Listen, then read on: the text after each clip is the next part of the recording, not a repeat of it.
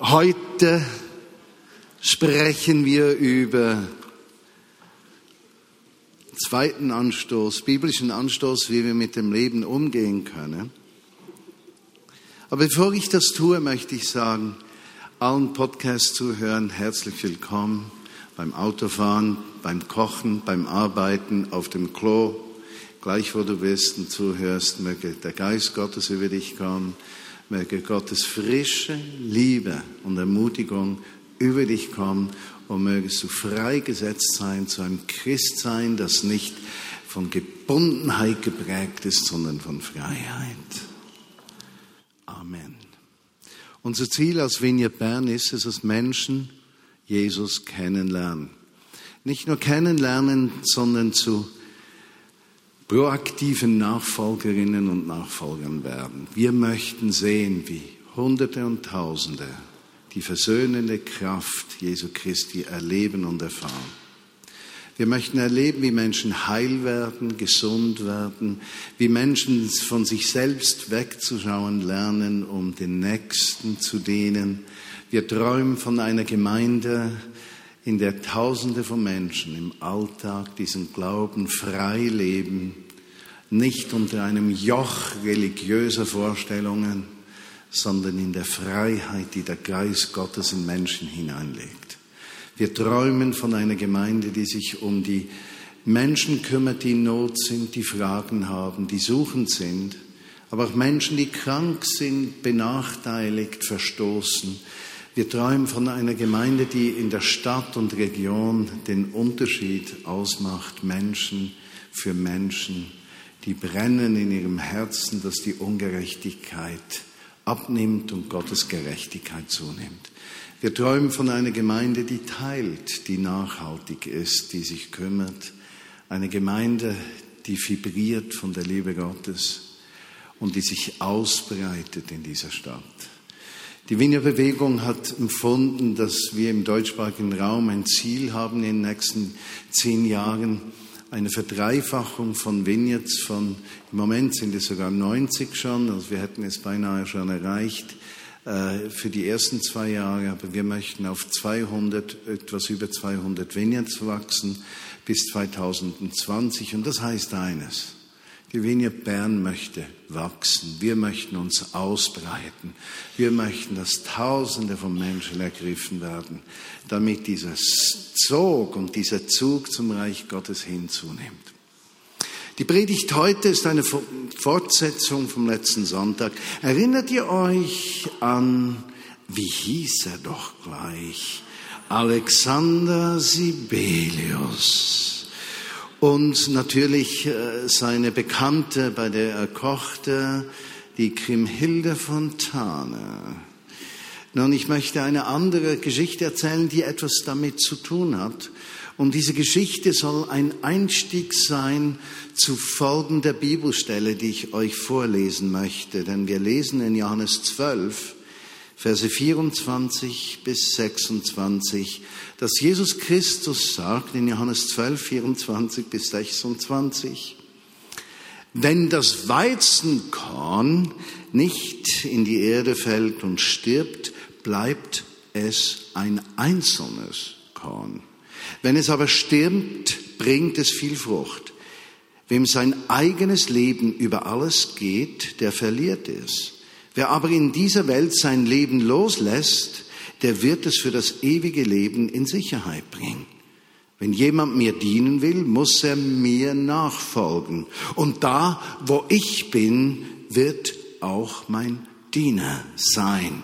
Wer mir dient, den wird der Vater ehren. Dieser kurze Text aus Johannes 12 äh, beinhaltet die Geschichte, wo Jesus über seinen Tod spricht und seinen Tod ankündigt. Äh, wie einige von uns wissen, äh, im Johannesevangelium geht es ab dem zwölften Kapitel nur noch um die letzte Woche im Leben Jesu. Das heißt, über die Hälfte des Johannesevangeliums beschäftigt sich eigentlich nur mit sieben Tagen den sieben letzten Tagen des Lebens Jesu und seiner Auferstehung. Interessant, das mal zu reflektieren, wie viel Gewicht diese letzte Woche hat und die an uns vermittelt wird, die Wichtigkeit der letzten Worte. von Menschen einfach nachvollziehbar für uns. Auch wir würden sehr wahrscheinlich, wenn wir in den letzten Zügen liegen würden, nicht mal darüber argumentieren, ob man jetzt die Joghurts aus der Mikros oder aus dem Korb kaufen sollte, sondern wir würden uns auf die wichtigeren Dinge des Lebens konzentrieren und diese vermitteln. Und so scheint es auch, dass im Johannesevangelium die wichtigsten Dinge ab Kapitel 12 vermittelt werden mit einer hohen Dringlichkeit. Wenn das Weizenkorn nicht in die Erde fällt und stirbt, bleibt es ein einzelnes Korn. Vergesst diesen Satz nicht, er wird bald wiederkehren. Doch ich möchte eine Geschichte erzählen. Es ist die Geschichte meines Friseurs. Unser Salva, einige von euch kennen Salva d'Alessandro. Ich habe Salva vor rund fünf Jahren kennengelernt, als wir nach Berlin umgezogen sind zum Teil. Und er war der Erste, dem ich das Evangelium bekannte. Ich erinnere mich, wie ich da auf seinem Sessel saß und mit ihm über Jesus zu sprechen begann. Und daraus entwickelte sich eine Freundschaft. Ich habe bei jeder Gelegenheit mit ihm über Jesus gesprochen. Ich ging nur noch zu ihm als Friseur und wenn ich mal zwei Monate nicht mehr in Berlin war, dann ging ich zwei Monate lang nicht zum Friseur und kam dann mit einer riesigen Mähne bei ihm an. Und? Ich bin ein treuer Mensch und ich habe mir eines aufs Herz geschrieben, dieser Salva, er soll Jesus kennenlernen. Dieser Salva, äh, dem das Leben auch nicht so leicht mitgespielt hat und der seine Ecken und Kanten hat und ein etwas schwieriger ist, besonders im Umgang mit dem anderen Geschlecht, einfach so an seine Grenzen stieß und wenn der verändert wird von der Kraft Jesu und von der Herrlichkeit Jesu, dann wird dieses neue Leben ein Zeugnis sein für Hunderte von Menschen. Ja, nun gut, wenn ich dann jeweils in seinem, äh, in seinen Salon gehe, äh, dann begrüßt er mich und sagt, ciao Papa, hallo Papa. Und dann sagt er, das ist mein Priester zu den anderen Kunden und Kundinnen. Und wenn Sie eine Frage haben über Fragen irgendwelcher Art des Lebens oder des Glaubens, gehen Sie zu meinem Priester, der weiß Bescheid.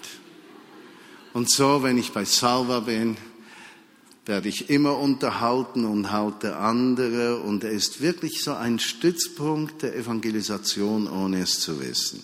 Salva, mein Friseur. Nun, vor unserer längeren Auslandaufenthalt ging ich nochmal bei ihm vorbei. Wir kehrten dann zwei Monate später nach Berlin zurück und wollten zum Friseur und Georgia ging bereits zu ihm rüber in die Grünstraße und sie ruft mich an und sagt, Martin, Martin, ich bin sprachlos.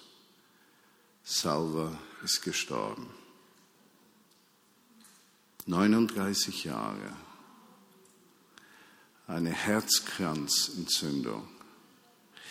Er ist gestorben unter Umständen, die bewirkt haben, dass die Staatsanwaltschaft seinen Tod ganz genau untersuchen möchte. Nicht, dass er sich Hand angelegt hätte selbst, aber man weiß die genauen Umstände nicht.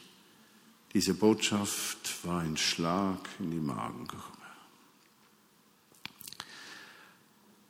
Ich habe eine Beziehung entwickelt zu Salva, wie zu einem Sohn. 39, er könnte mein Sohn sein. Ich habe ihn beraten, ich habe mit ihm geschimpft, ich habe ihn korrigiert, ich habe ihn ermutigt, immer wieder auf Jesus hingewiesen, mit ihm gebetet. Und ich erinnere mich, dass beim letzten Besuch aus Georgien besuchte, sie den inneren Drang verspürte, dem Salva mal richtig die geistliche Postordnung zu verlesen und ihm zu sagen, wie er Christ werden kann und weshalb das für ihn wichtig ist. Und tatsächlich in den letzten zwei Wochen seines Lebens, so kann man auf Facebook verfolgen, hat er sich thematisch etwas vom anderen Geschlecht wegbewegt hin zu geistlichen Fragen. Und trotzdem war meine Frage riesig, weshalb ist dieser Mann gestorben? Weshalb so jung und weshalb, äh, da war doch die Tür zu Hunderten von Menschen, von Evangelisation und Beziehung und Freundschaft. Gott, weshalb tust du so etwas? Und so dachten wir, was können wir tun? Er ist im Württemberg aufgewachsen. Er war also ein schwäbischer Italiener, kein italienischer Schwabe, ein schwäbischer Italiener, sprach auch Deutsch mit einem schwäbischen Akzent. Das klingt ja lustig, wenn ein Italiener Schwäbisch spricht in Preußen. Man stelle sich das vor. So wurde er auch begraben in Württemberg und wir dachten, was können wir tun? Und irgendwie sind wir auf den Gedanken gekommen, einen Gedenkgottesdienst durchzuführen. Und weil wir mit der Kirche zusammenarbeiten, haben wir die Stadtkirche in Köpenick gekriegt und wir haben eingeladen und nicht viel erwartet und über 80 Personen kamen. Und von diesen über 80 waren 75 Menschen, die keine Ahnung haben von Jesus. Einige kamen in die Kirche rein und sagten, wow, da war ich war noch nie in der Kirche. Oh, wie sieht das aus? Zeigten nach vorne, der muss auch mal zum Friseur. Da war ein großes Bild von Jesus mit langen Haaren. Der muss und es war so spannend, dort zu sein, weil diese Menschen so vollständig weg sind von irgendeiner Form von Glaube. Und ich weiß nicht, ob ihr diese Erhebung gelesen habt, dass auf dem Gebiet der ehemaligen DDR weltweit das kleinste Interesse gegenüber Religion besteht. Weltweit. Also ein größeres Interesse in Nordkorea, ein größeres Interesse in China, ein größeres Interesse irgendwo. Aber in der ehemaligen DDR ist das Interesse an religiösen Dingen nur schon an, an irgendwelcher Religion am kleinsten. Und dort sitzen diese 15, 75 Menschen. Und ich verstehe es nicht, wie Gottes Geist beginnt, diesen Raum zu füllen und die Menschen ergreift und die Menschen berührt und einige zu weinen beginnen nach dem Gottesdienst, nachdem wir gemeinsam das unter Vater gebetet haben, ich habe gedacht, das wäre vielleicht noch klug. Es war nicht sehr klug, denn diese armen 75 haben nicht gewusst, wie ihnen geschieht. Und von einem solchen Gebet haben sie noch überhaupt nie gehört. So waren wir fünf, die dann mit etwas unsicherer Stimme das unser Vater zusammen gebetet haben. Aber nach dem Gottesdienst kam mindestens zwölf auf mich zu und sagten, wo habt ihr Gottesdienste, wo predigst du am Sonntag? Ich möchte sofort kommen. Und das war für mich so überwältigend zu merken, wie das Wort Gottes, wenn es mit Einfühlsamkeit und Liebe verteilt wird, etwas im Herzen des Menschen weckt, das Hunger weckt, dass Menschen sich wünschen, diesem Wort ausgesetzt zu sein. Dann gingen wir zum Italiener, zu einem anderen natürlich, zu, wie heißt er, zu Antonio. Antonio und haben noch etwas gegessen und getrunken und über 20 kamen mit und die Gespräche waren einzigartig, hervorragend, entmutigend, herausfordernd. Ich habe mit drei Frauen gesprochen, die alle geschieden sind, Kinder haben. Und eine Frau sagte zu mir, als ich fragte, wie geht es mit den Kindern ohne Mann? Ich habe, was ich wollte, Kinder und einen Mann brauche ich nicht. Also Menschen, die massiv verletzt sind. Und zu merken, wie Gott uns da reinpflanzt und wie das vorbei ist. Und ich immer noch im Schmerz über Salvas Tod nachzudenken beginne, kommt dieser Satz. Wenn das Weizenkorn nicht in die Erde fällt und stirbt, bleibt es ein einzelnes Korn. Und Salva war eine einzelne Person. Und so eigenartig es klingt, für mich war plötzlich Salvas Tod nicht mehr das Ende, sondern der Anfang. Und der Schmerz über den Verlust dieses Freundes, den Abschluss dieses Kapitels meines Lebens, den er irgendwie eingeläutet hat am Anfang, als er der Erste war, ist der Beginn des nächsten Kapitels. Und plötzlich realisiere ich, dass wir Christenmenschen eine Chance haben, dass der Tod für uns nie das Ende ist, sondern der Beginn. Dass die Niederlage in deinem Leben nicht das letzte Wort hat, sondern dass es der Anfang sein kann der Veränderung, die Gott in dein Leben bringt. Oder dein Schmerz mag er dich noch überwältigen über eine zerbrechende Ehe oder äh, über einen verlorenen Job oder Fehlerhaftigkeit deiner Entscheidungen oder Ungerechtigkeit, die du am Arbeitsplatz, in der Familie oder sonst wo erleidest, dass das nicht das Ende ist und nicht der Fluch, sondern der Beginn der Wende in deinem. Dann nämlich, wenn wir lernen, mit solchen Dingen wie Erfolg und Misserfolg biblisch umzugehen, Nun, am letzten Sonntag haben wir uns Gedanken über die Frage gemacht, als Christ in dieser Welt zu leben. Und ich habe diesen Satz genommen, so lebe nicht mehr ich, sondern Christus in mir. Und ich habe versucht aufzuzeigen vom Wort Gottes her, dass es einen biblischen Weg gibt, mit Erfolg und Misserfolg umzugehen. Dass Erfolg nicht gleichbedeutend ist mit abzuheben und keinen mehr zu brauchen und äh, sich selbst in den Mittelpunkt zu stellen, dass Misserfolg nicht automatisch nach sich ziehen muss, dass man ein Versager ist und nichts wert ist, sondern dass wir lernen können als Christen, Erfolg wie Misserfolg, zu umarmen in dem Sinne, dass Christus in uns wohnt. Und je mehr Raum er in uns gewinnt, wir eben fähig sind, nicht mehr aus eigener Kraft zu leben, ja, nicht mehr selbstbestimmt zu leben, sondern ein Leben der Erfüllung zu haben aus der Beziehung zu unserem Schöpfer, der uns die Möglichkeit gibt, dass wir nicht mehr in der Unmöglichkeit unseres Lebens leben, sondern in den Möglichkeiten des Reiches Gottes.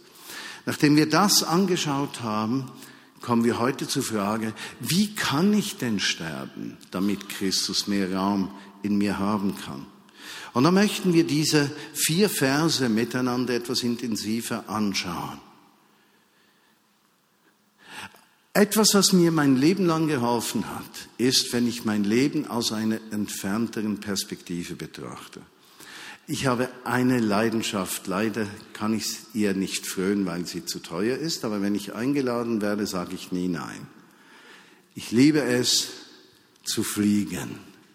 Und zwar nicht mit großen Flugzeugen, sondern mit ganz kleinen. Je kleiner, desto lieber. Es gibt keine höhere Geborgenheit, als in einem kleinen Flugzeug über Bern zu fliegen und runterzuschauen und ich sage euch weshalb. Die Häuser sind so groß. Die Autos sind so groß, ganz klein. Die Menschen sind noch kleiner. Und die Probleme siehst du nicht. Von oben siehst du sie nicht mehr.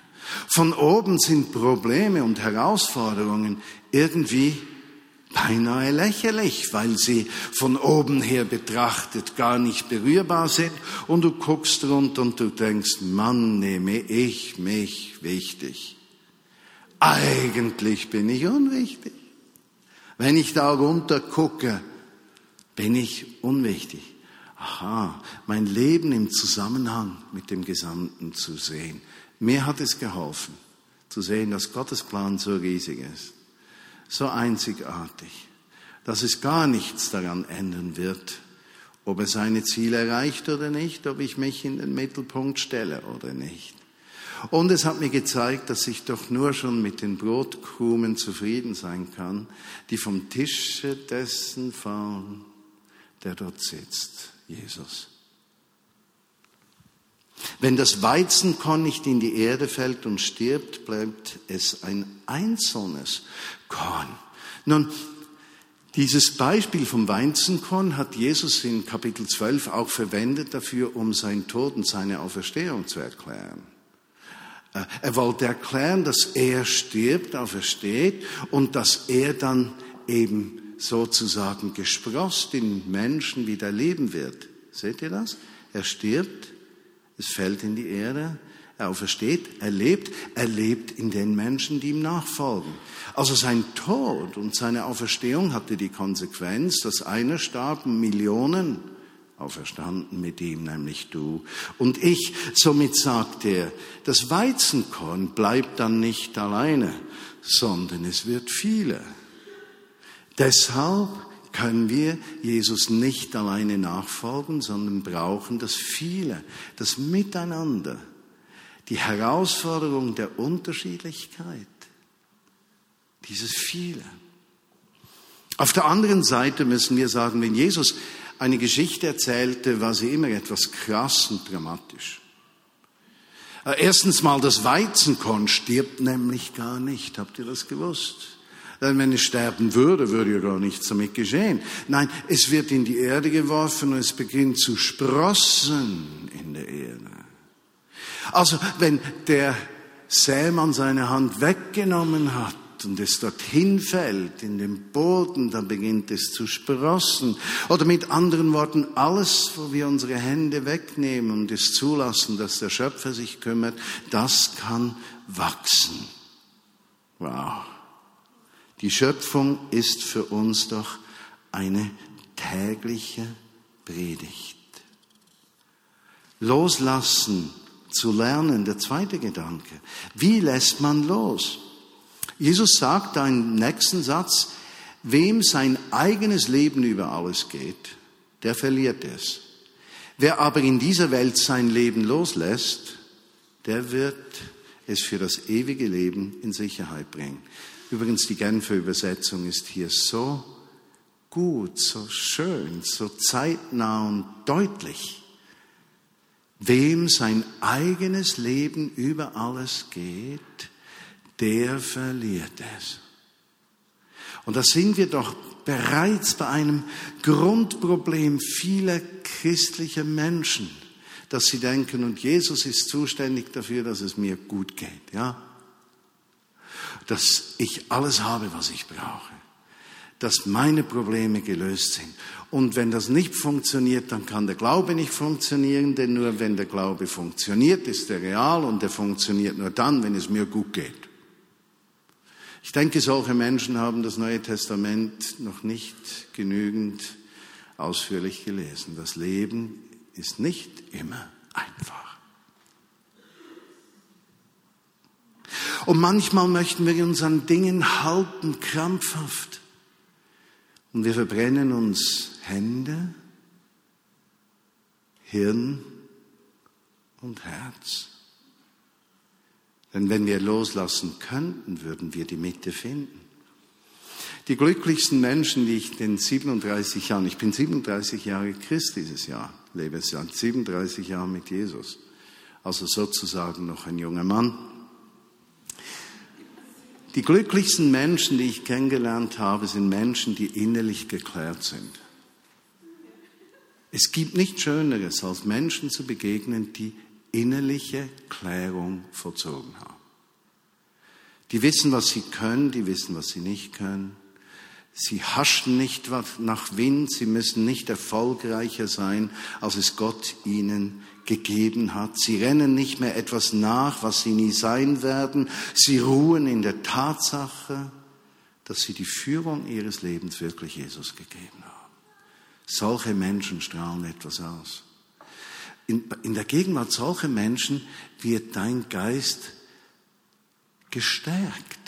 Du merkst das, wenn du mit Menschen zusammen bist, die immer gehetzt sind und immer etwas erreichen müssen und immer mehr, immer mehr und nur das mehr und besser und noch mehr ihnen irgendwie Befriedigung gibt, aber diese Befriedigung wird nie kommen.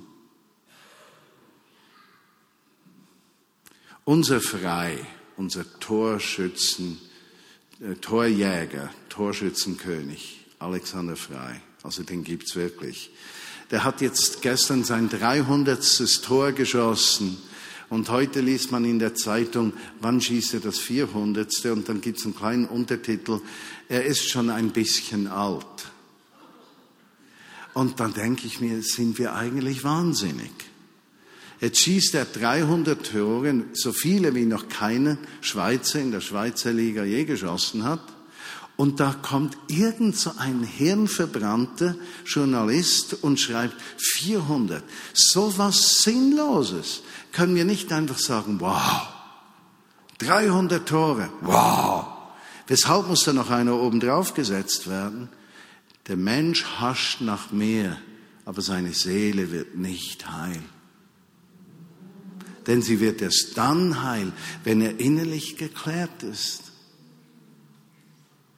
Menschen, die ihre eigenen Lebensziele, ihre Vorstellungen zugunsten der Berufung, ablegen, die Gott ihnen gibt.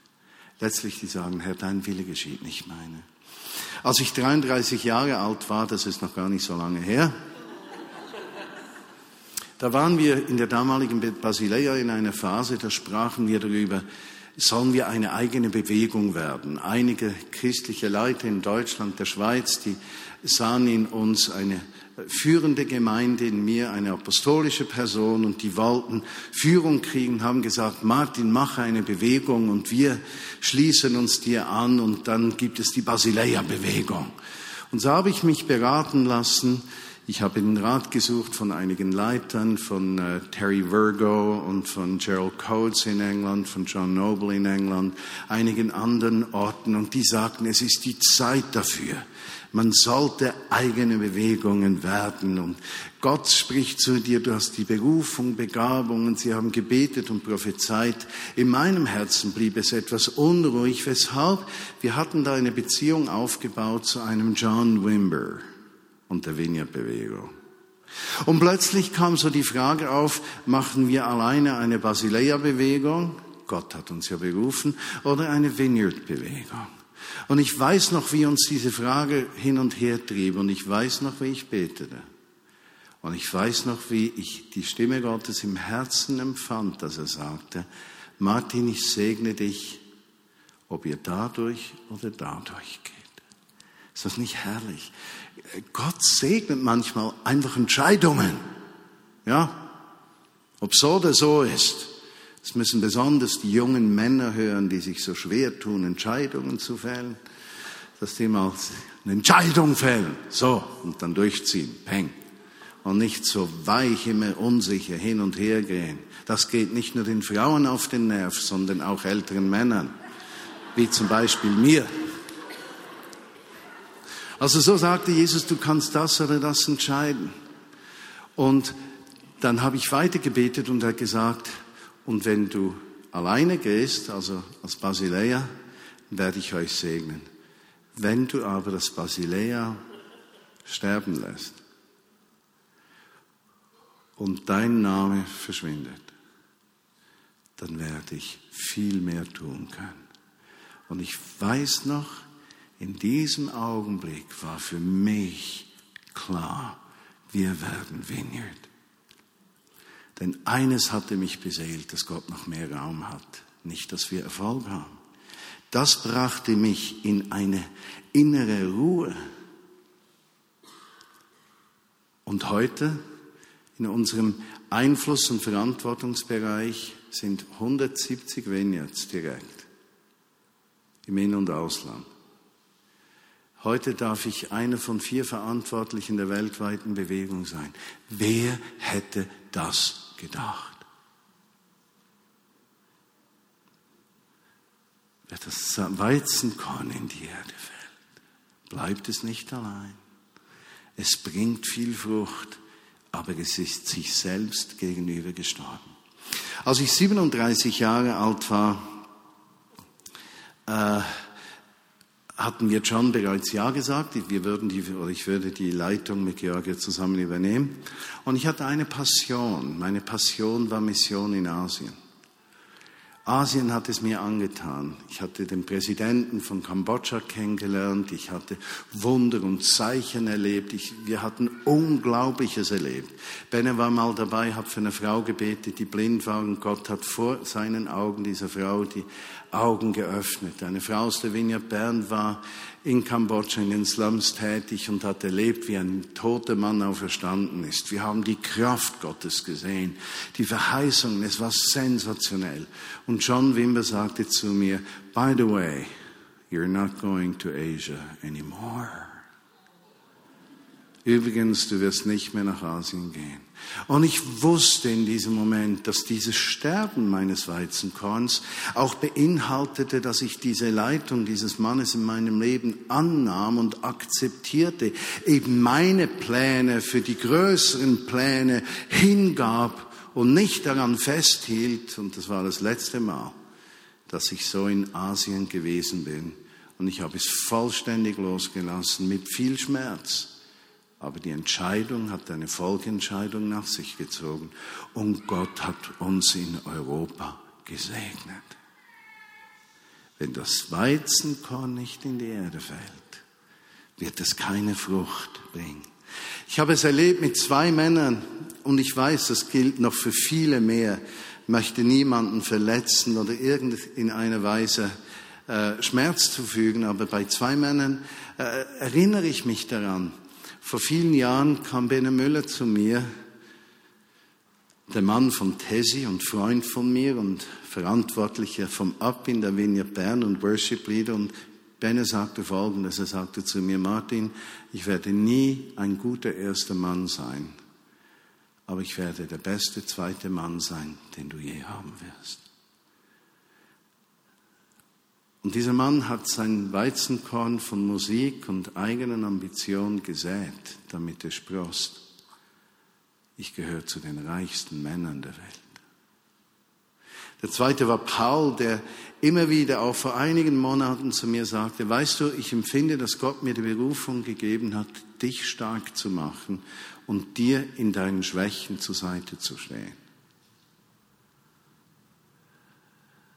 Ich bin ein reicher Mann. Sie haben das Weizenkorn gesät und es blieb nicht alleine. Das eigene Leben loslassen lernen. Das Dritte, was wir in diesem Text gelesen haben, war, dass Jesus sagt, wenn jemand mir dienen will, muss er mir nachfolgen. Hier kommt es zu dieser ganz feinen, wichtigen Sache, nämlich, was erfüllt dein Leben und welches ist deine Identität. Und ich wage Folgendes zu sagen. Die glücklichsten Menschen der Welt sind die, die dienen können. Denn Diener achten nicht darauf, was sie bekommen, sondern was sie geben. Und dieses Geben erfüllt ihr Herz und sie sind nie mangelorientiert. Jesus hat gesagt, ich bin nicht gekommen, mir dienen zu lassen, sondern zu dienen. Wenn Jesus unser Vorbild ist, dann ist das Dienen eigentlich unsere Identität. Und du magst jetzt sagen, ja Moment, heißt das, dass wir nicht leiten dürfen, nicht erfolgreich sein dürfen, dass wir äh, nicht Weltmeister in irgendetwas werden dürfen. Nein, das meine ich gar nicht. Wir sollen Weltmeister sein. Wir sollen erfolgreich sein. Wir sollen Millionen verdienen, um sie ins Reich Gottes zu investieren. Richtig?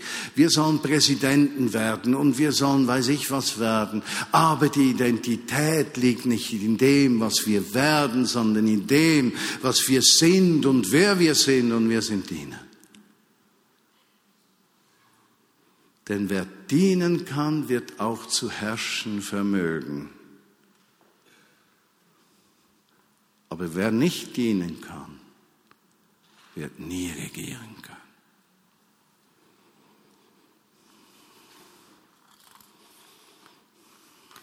Ich erinnere mich an eine Konferenz mit John Wimber in den 90er Jahren. Da waren über 3000 Menschen in der Festhalle und wir waren in einem kleinen Raum, haben vorher noch gebetet. Er war kein großer Beter vor der Konferenz. Er hat seine Cola getrunken, wir haben gesprochen. Ich war emotional ziemlich ergriffen. Ich würde mal heute sagen, ich hatte die Hosen voll. Weil da über 3000 Menschen waren mit Erwartungen und ich wusste nicht, wie das kommen wird. Und plötzlich brachen meine Emotionen durch und ich begann zu weinen. Und dann fragte ich John, nachdem ich mir die Tränen aus dem Gesicht gewischt hatte, wirst du nie nervös oder angespannt? Und er sagte mit größter Ruhe, weshalb? Entweder wird Jesus heute Abend wirken oder er wird nicht wirken.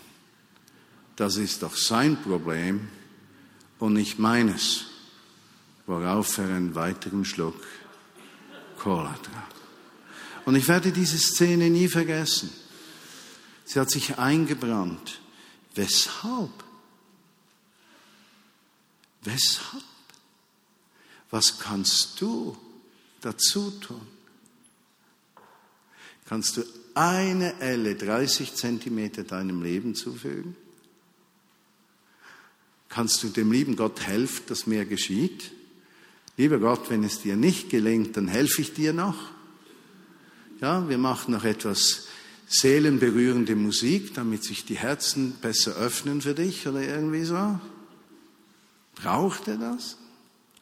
Das hat mich so entspannt. Und der letzte Gedanke hier ist, dass Jesus sagt, und da wo ich bin, wird mein Diener sein. Wenn du die Evangelien liest, dann siehst du, mit wem sich Jesus herumgetrieben hat. Noch einmal, ich liebe es zu leiten. Für mich ist das, diese Bereitschaft, die Leitung der Vineyard Bern abzugeben, in die Hände der nächsten Generation zu legen, nicht eine Herausforderung, weil ich es der nächsten Generation nicht zutrauen würde. Meine Herausforderung ist, ich liebe es. Ich liebe es, die Vineyard Bern zu leiten. Es ist das Schönste, was es gibt, mit diesen einzigartigen Menschen unterwegs zu sein. Ich liebe es. Aber ich weiß, ich muss es weggeben, weil etwas Neues kommen wird, was er geben kann. Aber inmitten dieser Leitung habe ich immer gewusst, ich will dort sein, wo Jesus ist. Und wenn ich lese, wo Jesus ist, ist er immer bei den Zerschlagenen, Kaputten, Zerbrochenen. Und ich habe in meinem Leben als Leiter immer Raum gemacht für Menschen, mit denen niemand konnte oder niemand wollte. Ich habe immer so eine Zahl von Aussätzigen um mich gehabt.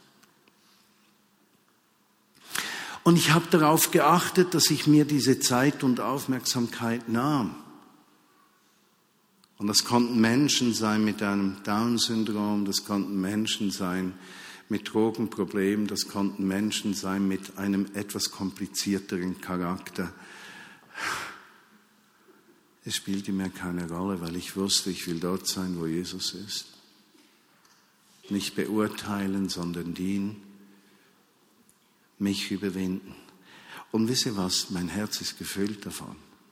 Ich weiß, dass ich vielen Menschen begegnen werde im Himmel, die werden geheilt sein von Unmöglichkeiten ihres Charakters und Wesens oder des Mangels an Ausdrucksfähigkeiten, die werden heil sein und die werden mir entgegenkommen. Und ich werde sie erkennen.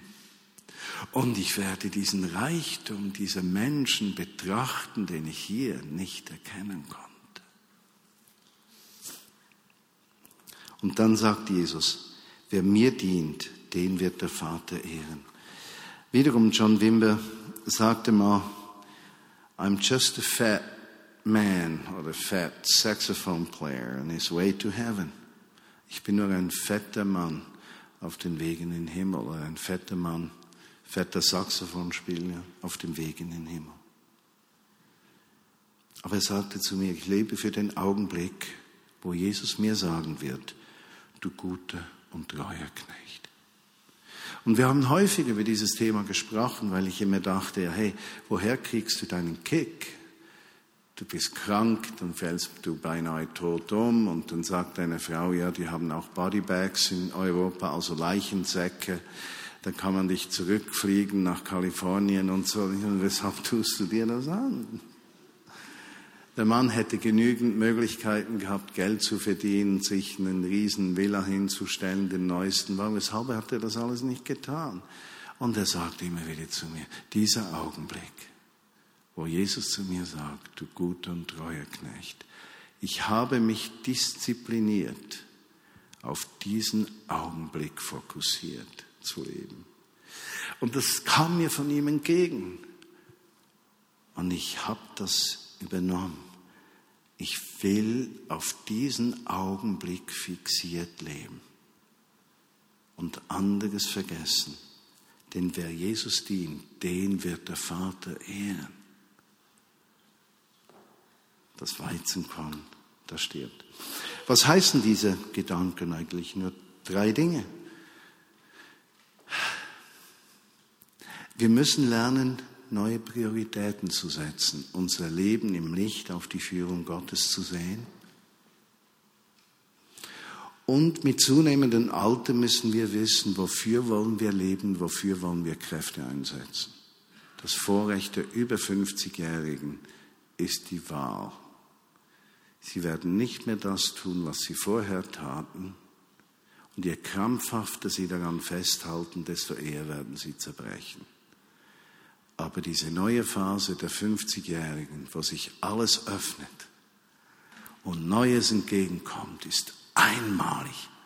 So alle 50-jährigen Männer, wenn ihr da Midlife Crisis und solchen Quatsch habt, äh, dann schaut mal etwas in die Zukunft und nicht in die Vergangenheit und Gott wird Türen öffnen. Zweitens, diese Gedanken heute bedeuten, man muss Entscheidungen treffen. Wir müssen lernen, Entscheidungen zu treffen. Unsere Gefühle sind gute Sklaven, aber schlechte Meister. Und manchmal müssen wir die Hände wegnehmen, damit der Gott etwas Neues tun kann. Denkt an Salva.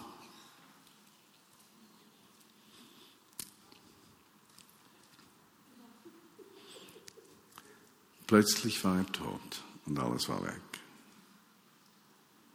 Von einer Stunde zur anderen.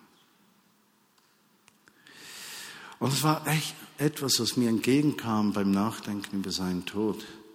Ich könnte doch auch von einem Augenblick zum anderen Tod, Unfall. Lebe ich so? Dass das jeden Augenblick geschehen kann? Bin ich so fokussiert und so klar? Oder streite ich immer noch innerlich darum, ob dieses Weizenkorn sterben soll oder nicht? Ob dieser Christus in mir Platz haben soll oder nicht? Und ich wünsche mir für mich und für euch und für uns alle, dass wir das miteinander leben. Jesus, ich danke dir, dass du kommst mit deinem Geist und uns befähigst zu sehen, unser Leben als Samenkorn zu sehen, wegzugeben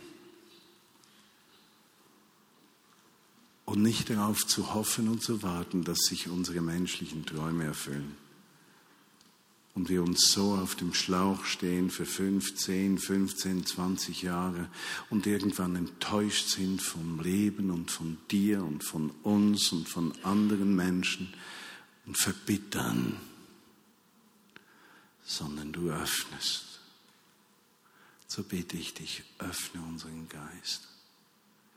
Und auch wenn die Zeit heute fortgeschritten ist, möchte ich bitten, öffne unseren Geist auch in den nächsten zwei, drei Wochen, wo diese Zeit der Konferenz auf uns zukommt, wo wir noch vieles nicht abschätzen können, erlaube es uns Samenkörner zu sein, die in die Erde fallen, diese Weizenkörner, die sprossen an unserem Arbeitsplatz, dass wir nicht festhalten, sondern Menschen mit einbeziehen und Raum schaffen, dass Dinge blühen können nicht aufgrund unserer Fähigkeiten, sondern aufgrund unserer Bereitschaft loszulassen und Neues zu erlauben. Danke, dass keiner zu alt ist und keiner zu jung, um diese Einzigartigkeit des Loslassens und des Empfangens zu erleben. Und ich möchte dich besonders segnen, wenn du in deinem Leben viel Enttäuschung erlebt hast, auch in deinem Dienst im Reich von Gott. Und das hat dich blockiert über Jahre. Und diese Blockade hält dich zurück. Und in, irgendwie findest du die Kurve nicht. Und ich spreche dir zu, dass du die Kurve findest. Dass deine Seele heil wird. Dass dein Blick sich richtet auf das Kommende. Auf das, was Gott bringt und nicht das Vergangene, das dich zerbrochen hat. Im Namen Jesu. Amen.